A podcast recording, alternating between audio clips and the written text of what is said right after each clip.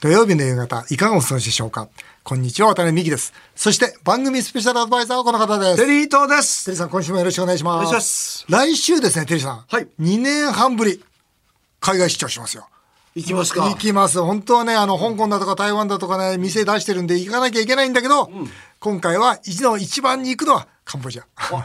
カンボジア。ここにね、うん学校作ってますからね。そうそう、小池財団法人のスクールエイドジャパンでね、もう22年やってるじゃないですか。はいで学校もね、300、今年で333校、11万人ですって。あらら。生徒そこで勉強してくれてる、で何よりも僕はねその学校でもね作ってあとはほら地元のねあのプノンペン事務所があるんでそのスタッフが応援してくれればなんとかなるのね心配なのは個人やっぱ80人の孤児がいるんですよ、この子たちはやっぱまあ自分の子供で面倒見てるもんですからこの2年半もう毎月ビデオでいいかと歯磨けよとかね、 ちゃんと、ね、努力させてみたいなことちやゃっんてると風呂入るんだぞとかね全員仕事ですよね。そうそうそう。もういつも言ってるんですけど、やっぱね、2年半ずっとビデオで言い続けて、もうだんだん不安になってきて、もう直接会って彼らにはね、言わなきゃいかんと。 はいうことで、言ってきますよ。い向こう喜ぶんじゃないですかもうみんな待ってて、ええ手紙、この間もいっぱいみんなから来て、あの、待ってます、待ってます。あの、なんでかっていうと、あの、ここ、何歳から何歳ぐらいまうんでとね、一番小さい子で4歳。 4歳一番大きい子で高校3年生。で、高校3年まで行くと、そこから卒業、大学に卒業してって。だから卒業した子を含めるともう、そこの孤児院の生徒は150人ですもんうんだから、だただここ2年半で、実は30人ぐらい増えてるんですよ。ね、なんでかさ、コロナで。あれ、要するにほら、お父さんお母さんが仕事がなくなって。うん別にコロナにかかかるかかんないじゃなくて。そうじゃなくそれで仕事がないから破産して子供捨てるわけですよ。だから僕ね、いつもだとね、ほとんど、まあ、知ってる人間ばっかなんだけど、子供たち。今回、37、8人が初めての子かな。そういう子たちって、うんなんか心が病んでこないんですかねなんか嫌な思いをしてるわけだから、そこから今度まっとうなのって、すごいことですよやっね。ぱ周りのねやっぱりその先輩たちもいるわけだし、それからやっぱほぼさんたちもいるわけだし、だからこの間テリーさんあのほらカンボジアからはい来てくれ来た、あの子の方が優秀でしたねいちごあ,、あの子は本当に半年間口聞かなかったですから僕と、もうそれこそそれを売られたと思って。でそれが半年後になったら急に顔が変わって、あの日本とカンボジアの架け橋になりたいんですと、カンボジアのね辞書貸し日本の辞書貸してくださいと泣きながら言ってきたんですだからそういう子はいるんだけど、あのテリーさんおっしゃるように、ずーっと不良のまんま、で中学1年生2年生になってもう手に負えないと言って、そのままそのまあギャングの世界に入っちゃう子も実際いますよね。だからそこは本当に心の傷がね治らない子もいる、うん、これは現実ですよね。そうですよね。まあ、あのやっと海外に行けるように、ね、なったんですがコロナで観光業ももう大打撃ですよね。あうん、先日もねあの、ほら日本一の北陸の加賀屋の旅館加賀屋あるでしょ、はいもう有名なとこですねそれうちのおせちとかね一緒にやってんですが、うんそうですね金沢で食事してきたんですよ、うんやっぱりねあの安いお客様動いてるって言うんですよまあ一泊1万円ぐらいの、で高いお客様一泊10万円。そう、もう動いてると。うんでもこの真ん中の3万円から5万円、それからあとは、その社員旅行とかいう、この真ん中が全然動いていないということで、そうなんだ。実際今ですね。だから、加賀屋さんでも、あの、前年、コロナ前、5割から6割ですって。で5割、6割って言ったらもう赤字ですからね。加賀屋行ってみたいな。あれ、行かれたことないないですよ。ああ、行きましょうよ。もう、大歓迎してくれますよ。いいなあ、加賀屋。加賀屋行きうまましいょうこ、ようまいもん食べてえな、あれ。行きましょうよ。料理も本当美味しい。はいよ、これ金沢大好きですよ。あ、本当ですかええ去年も二回ぐらい、実は行ってます。私もうだってもう39年かな、加賀屋さん、日本一。そうですよね。そうそう。だからずーっとに、このまま日本一守り続けるの苦しいだろうね。39年うね。ん、まあ、でもね、い行ってみたいですよね。ああ、そうなんですよ。で、僕のあの、今、この一生懸命提言させていただいてるのは、この円安を利用してですよ。ね、これやっぱこれからインバウンド海外の人に来てもらわなきゃ。そうですよね。いよいよね、六月から解禁になりますよね。そうそうそうはい。だからワタミもこのインバウンドに力入れようと、で焼肉和牛ならワタミと、それから寿司ならワタミと、居酒屋ならワタミということを、まあ、世界中にこう認知させようと。なるほど今ややってるんですよ。大事なことですよ唐揚げはやってなかった、そういえばな唐揚げ言ってくださいよや、それもやってきますよ。 あと加賀屋に唐揚げ入れてくださいよ 今、加賀屋の出汁をうちが使ってるんですよ。唐揚げ入れてる場合じゃないんで。さて、あの、ここで質問が来てます。えーテリーさんと西洋が強い営業マンは、海外旅行どこ行きたいですかという質問です。テリーさん。僕はイタリア行きたいですねイタリア、えうなんでいやなんかフィレンツェ行きたいんですよえ、なんで街並みがなんかなんかこの昔のね、中世の街並みが残ってるじゃないですか残ってるそこ残ってるああいうとこ行ってみたいんですよ僕え行ーえ、でももちろん何回も行ってんでしょったことないですだから行きたいんですあ、そう。あのフィレンツェ行って嫌だっていうか行った聞いたことないんですよだかフィらレンフィレンツェいいですよ。ね、なんか例えうんば日本人があの京都行っていいなとかうん金沢行っていいなと同じようにヨーロッパの人たちがみんなフィレンツェ行きたいことですからね。そうですようねんそうですね。だからなんかフィレンツェ行きたいなと思あっフて行ィレンツェでテリーさんにもう行った方がいいって。きたいんですよ本当にもうね、いくら元気だって、あと10年ですよ。そうですよ海外旅行バンバン行けるのは。たらもう、イタリアなんてすぐ行った方がいいですいやよ。行きたいですよなんかああいうところでなんかイタリアの美人と出会いたいんであすよそれでカンツォーネかなんか歌ってねあ、そうですよ砕いたらいいんですよ。抱き合いたいんですよああ、いいじゃないですか。ね、あの、橋のとこでそれだ抱き合ってくださいよ。ですよ西洋から西洋営業マン、海外旅行どこ行きたいですか私あのスペインのおおうマヨルカ島ですねおうなんでこれあの私2回行ったことあるんですけどもお行きましたか壮観なあのヌーディストビーチがありましたあ、そうあ、そう知らない。ものすごいですあ、そう、はいもう男女みんなもうはいみ皆さんそあばあさんじいさんばっかじゃないいやいやいやもうピチピチのピチピチいますかはいラテンギャルがもういっぱいラテン僕あ、そうなののこれは本当に行きましょうヌよーディスビーチなんてあんの行きましょう今はい今時。はいございますへー加賀屋行ってる場合じゃないですよ裏切らないでくださいよ。さ っきまで輝いた加賀屋よかったなヌーディ急にヌストービディーチスビーチ行っちゃ急うにヌーディストビーチの方が良くなっちゃったでスペインはいいよね。やっぱりスペインがねあ、暑いせですよ世界中でも料理一番美味しいのはスペインじゃないかな。いやっぱあっちうんはねはいえ私も思いますどうでした行った時ヌードになったの私ももちろんや、何に決まってる人が、人が来てても自分は脱ぐタイプですよ。真っ先に脱いでし真っま先に脱ぐよ。それだってみんなどういううやっぱり現地の人とか全然もうそれが普通だと思っておりだまかすら何人ぐらいらいいるのその観光客。や観光ビーチの人たちって客もでもどうでしょう2割ぐらいですかねそのビーチの人って何人ぐらいいるのビーチはでも2、300人は。えそんなにいるのものすごい数います。はい。テリーさんどっち行きますか輝とスペインと。スペイン よくわかりました。さて CM の後は来週公開の話題の映画、プラン75をご紹介させていただきます。ぜひお聞きください。渡辺美樹さんといえばお父様が映画コマーシャルの会社を経営されていて幼少期から映画少年でした現在でも1年間で100本以上の映画を鑑賞されていますそんな渡辺さんが今回ご紹介する映画は来週6月17日から公開されるプラン75です今年のカンヌ国際映画祭のある視点部門にも出展されたこの作品は、少子高齢化が進む日本で、75歳になると自らの死を選択できる制度、プラン75が施行された架空の社会を描いています。主人公の倍賞千恵子さん演じる角谷美智は78歳。夫とは死別し、ホテルの清掃スタッフの仕事をしていましたが、リストラされました。新しい職もなく住む場所も失いかけた時に国の支援で安らかな死が迎えられるプラン75の申請を選択します監督は今回の作品が長編デビュー作となる早川千恵監督申請窓口の市役所職員を人気俳優磯村勇斗さんが演じています年齢による命の線引きという究極のテーマと、そこで織りなす人間模様を、渡辺美樹さん、果たしてどう受け止めたのでしょうか。ということで今回ご紹介する映画は来週6月17日金曜日から公開されるプラン75という映画です。映画のポスターにも大きく、それは75歳から死を選択できる制度、果たして是か非かと書かれています。あの、僕先に見させてもらって、これね、75歳からね、死を選択できるっていう法律ができるんですよ。だつまり少子高齢化じゃないですか。で、国にとってみたら高齢者ばっかり増えて、もう社会保障費でもうまあ医療費も高くなってそうそう財政破綻しちゃうわけですよ。だから、これなんとかしなきゃいけないということで、75歳以上でもう死にたいと思ったら、10万円、10あげますよと。そして、その、安らかに、えーし、死なしてあげますよ。えーそして、お葬式後のことは全部面倒は国が見ますよ。そういう法律ができたんですよ。それでね、その中に出てくるのが、賠償千恵子さん。78歳のホテルの清掃員なんですよ。で、この清掃員がクビになるんですよ。で、その結果、住むところも困ってしまって、まあ、身寄りもいないんですよ。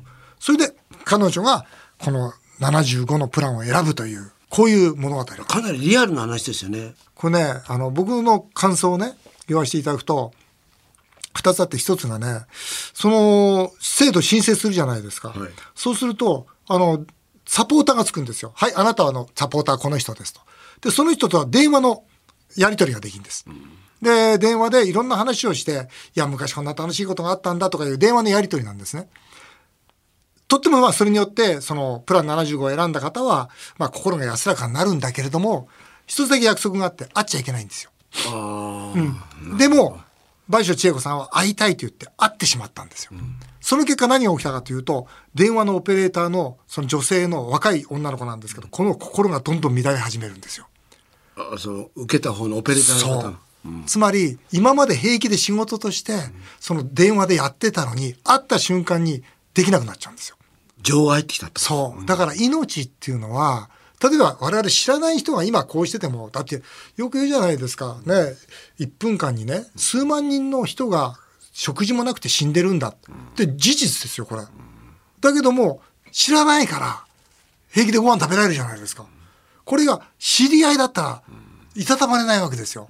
だから人間の命っていうのは、知ってると知らないということにおいて、こんなにも差がつくんだということを、うん、だから命には色があるっていうんですかね。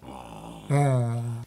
それからね、もう一つはね、この生きるということは、これテリーさんにもね、ちょっと聞いてみたいんですけど、目的か手段かってことなんですよ。生きるっていうことが、それこそ手段なら、何かする目的が達成できなくなったら、死ぬしかないじゃないですか。ね、生きることが手段なら。でも、生きることそのものが目的ならば、生きることに価値があるじゃないですか。だから、もういろんなこともやったし、やることもないし、人の役にも立てないし、もう知り合いもいないし、だから私は死ぬんだというのは、もうこれは生きることを手段として捉えてるわけですよ。だから生きることを手段として捉えるならば、この制度はありなんですよ。僕はでもね、瀬戸内寂聴さんの言葉で、はい死を選ぶのははいおごりだって言ったんですよ。おごり。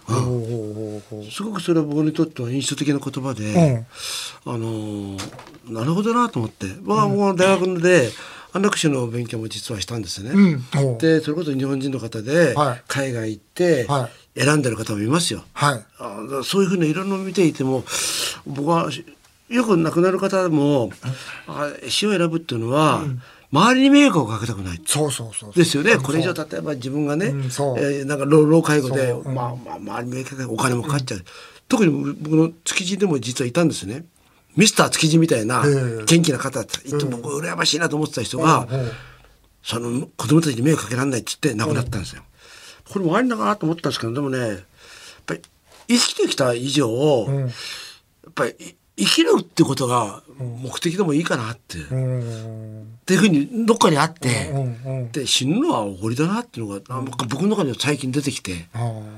あ安楽死もありかなと思ってた自分があ,、うんあったんですけど、うん僕はなんか意外とそういう気持ちなんですよね。なるほどなうん僕はテレさん僕老人ホームやってたじゃないですか、はで7,000人以上の高齢者の方と向き合ったじゃないですか、確かにそれこそあの胃ろうでね、もう起き上がることもできなくなったり、でも私たちはずっとこうお世話をさせていただいてたわけですね、その時にそのご入居者様と向き合った時に僕は生きることは手段じゃないと思ったんですよ、生きることは目的だと生きることそのものが素晴らしいんだと、だからここで高齢者の方入居者様がここで息してくれることがもうそれだけで我々は嬉しいんだと、そう思いましたね、だから生きることは目的なんだとそうなった時に何とかしてやっぱりそれこそ本当に寿命が尽きるまでなるべく幸せな状況で、その生きる、その目的を果たさせてあげるというのが、今度は我々の、今度まあ若い世代というか、それを支える世代の責任だなというふうに思いますよね。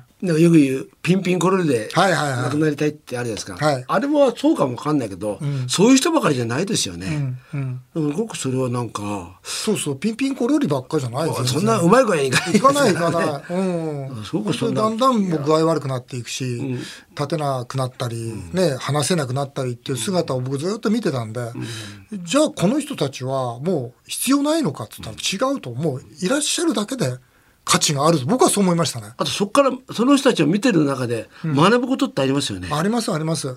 うん。そうですよ。で一生懸命最後の生きようとしてる姿はもう何にもにも変えられないそのね教科書になりましたしね。うん、だだからね僕ね本当に言いたいのはこのね一生懸命生きてきた高齢者が安心して暮られる社会作んなきゃダメじゃないですか。ねこの国が借金ばっかりしてね。で今のその形、今の高齢者の方に迎合して、借金ばっかりして、でも、これで本当に国が破産して、年金もね、それこそ何分の1になってしまう。それこそね、社会保障もない。そんな状況の中で、高齢者の方がみんな、もうこれ死んだ方がいいなと思うような社会来ちゃいますよ。うん、本当ですようね。ん。これ良くないでしょ、ね。いやちょっとなんかね、僕はちょっとまだ見てないんですけど、プラン75、ちょっと見させてもらいます。ぜひそうしてください、ね、高齢者の方が幸せに生きていける社会をみんなで作っていきましょうと、そんなことをね、えー考え、感じていただければいいなと思います。はい。本当に選挙を前にですね、あの、国会議員の皆さんにも見ていただきたい作品です。えープラン75は来週6月17日金曜日から新宿ピカデリー他で公開されます。以上、今回は映画プラン75をご紹介させていただきました。さあ、続いてはメールを紹介させていただきます。えー、埼玉市のスーパーマーケットの会長さんです。うちの65歳バツイチの常務が35歳年下の女性社員と社内恋愛をしてます。おいいじゃああいいじゃないですか。その恋愛が発覚後、女性社員を中心に会社の士気が乱れてます。へえ仮に渡辺さんが若い女性社員と恋愛をさしたら、渡辺の士気は乱れますかってことですそれ乱れるよ。だって僕はだって結婚してんだもん。でもこの人はあれでしょバツイチだからバツイチって社内恋愛なんでしょ全然いいじゃないですか。こ全れく問題ないじゃないですかね。でもこれ意味が違いますよね、これ。問題があるって言ったら30歳が年の差があるってことでしょいや、 どうも。これはちょっと問題でしょ。や30歳年下ですよ。いや、これ全然問題じゃない。問題じゃないですかこれ逆に今普通ですよ。普通ですかえというのは、このバツイチの上部に力があるってことですから。そうだよね。うん、だからこれは別に関係ないですよね。ねえ。で、結婚、まあできないんだったらできないで、公に、我々はその恋愛をしてますと言えば、全然式乱れないよね。全然ないよもう逆に渡辺さんもいいじゃないですか、もう若い女性、 もう、さ採用に美人賞、オーディションやりましょうよ、今度、特別オーディション。本当ですか。もしいいって言っていただけるんだったら、テレビさんに。本当挑戦してみたいですやよっ。た方がいいですよ、なんかこれね、でも、綺麗うなちは式乱れる な。絶対に。うちはやめといた方がいいな。いややってくださいようん渋谷区の友春さん、えー、60代。えー渡辺さん、テリーさん、はい性欲が強い営業マンにも質問です、ね。私はもう30年女性に告白していません。海外のホテルのバーで偶然隣の席になった日本人女性に一目惚れをしたとしましょうと。えーその時、別れ際にどんなセリフを言うのが正解ですかこれね、いい、なかなかあの、なんか、映画の一シーンみたいじゃないですか。カサブランカですねねえ映画の一シーンみたいじゃないですか。どうしましょうテリーさんいかがですか、この、ね、で、バーで二人なんないでしょ普通、どう考えても。ね、取り巻きいるでしょ秘書と か。いないですよ。い ない。言ってることがダメですよ。もうね、やっぱ非常階段でキスしないと。テリーさんどうしますかなんて言って、別れますか別れないですいや、よ。ちょちょちょ、その場は、あ、その場別れない。別れるわけないじゃないですか。だってホテルなんでしょなるほど。部屋を取ります。もう一つ別もうに。一部屋。なるほどね。うん。そこいいですよね。でその時なんて言うんですか何よその今からやっておりますけど、一緒に行きませんかって言う、言うこれそれはこの前、一対11歳が言ってたんですよ。なんつうんだっけ部屋、部屋を取るって。ああ言ってた言ってた言ってたまあ、僕はなんとかなんないですかって言いますけど ね。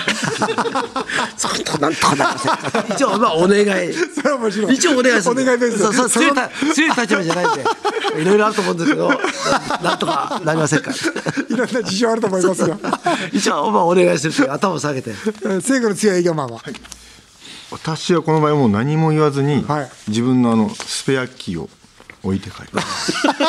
忘れたふりして。 はい。置きっぱなしだと思それでも、多分、うか単に忘れてたと思って多分99%忘れ、あ、忘れ物だ。あとホットコースボーイさんが撮ってちゃうボーイさんこれ、変な人忘れま したよって。それは無理だね。それそれ見てくだそれさ。はいももうう少しね、もう少しアクションを入れて。あそんな、そんなにね、男前じゃないんだろう。失礼しました。僕は普通にさ、ストレートに日本でもう一度会っていただけませんかって言うと思うけどな。一番スマートじゃないそれ。日本でもう一度会いたい、でも会いねた、いんですけど。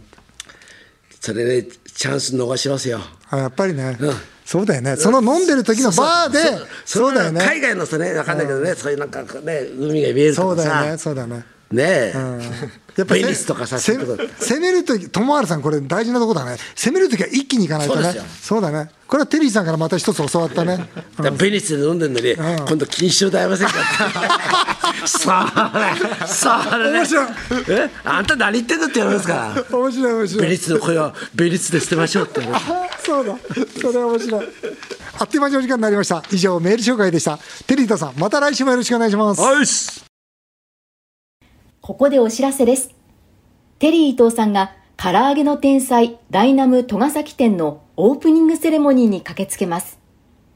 日時は6月19日日曜日お昼1時です。場所は埼玉県三郷市戸ヶ崎のダイナム戸ヶ崎店の駐車場です。ご近所の方はぜひ足を運ばれてみてください。詳しくは唐揚げの天才のホームページをご覧ください。日本放送渡辺美希5年後の夢を語ろう。この番組ではリスナーの方からのメールをお待ちしています。渡辺さん、テリーさんへの質問、相談やお二人にコメントしてほしい気になるニュースや面白ニュースなど何でも結構です。メールを読まれた方の中から抽選で3名の方にワタミとテリー伊藤さんが組んだ唐揚げの天才の3000円分のお食事券をプレゼントします。メールアドレスは、夢語アットマーク 1242.com。夢語アットマーク 1242.com。この番組は、ポッドキャストでも配信しています。詳しくは番組ホームページをご覧ください。そして、渡辺美希さんの最新刊、論語で学ぶ我が子の夢の叶え方が、アチーブメント出版から絶賛発売中です。全国の書店や Amazon でぜひチェックしてみてください。来週のこの番組は、プロ野球中継のためお休みです。渡辺美希5年後の夢を語ろう。この後も素敵な週末をお過ごしください。お相手は渡辺美希でした。あなたの夢が叶いますように。